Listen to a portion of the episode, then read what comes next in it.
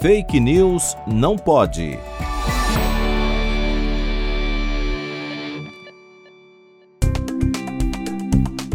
Nesse podcast falamos muito sobre pseudociência, mas afinal, o que é pseudociência? As demarcações entre o que é ciência e o que é pseudociência são mais confusas e mutáveis do que se imagina. Karl Popper foi o primeiro filósofo a tentar definir o que é pseudociência, colocando o princípio da falseabilidade como critério central. A falseabilidade consiste na capacidade de realizar experimentos que falseiam uma hipótese, isto é, a hipótese pode ser testada. Porém, essa definição é incompleta. Outros autores listam muitas outras características de pseudociência que podem nos ajudar a identificá-la. Aqui sumarizo alguns destes critérios. Número 1. Argumento de autoridade. Afirma-se que alguma pessoa ou grupo tem uma habilidade especial para determinar o que é verdadeiro ou falso.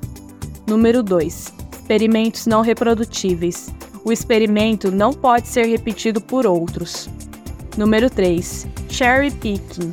Exemplos específicos são escolhidos a dedo, embora não sejam representativos da categoria geral a qual a investigação se refere. Número 4. Relutância em testar.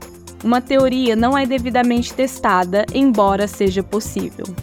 Número 5. Desconsideração de refutar informações.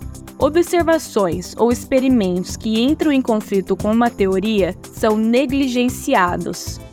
E número 6. Subterfúgio embutido.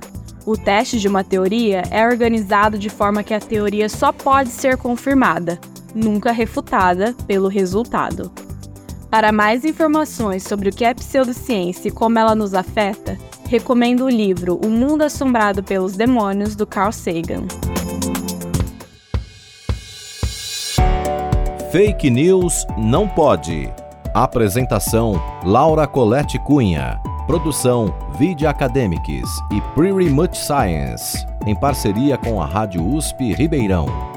Revisão: João Vitor Guimarães Ferreira.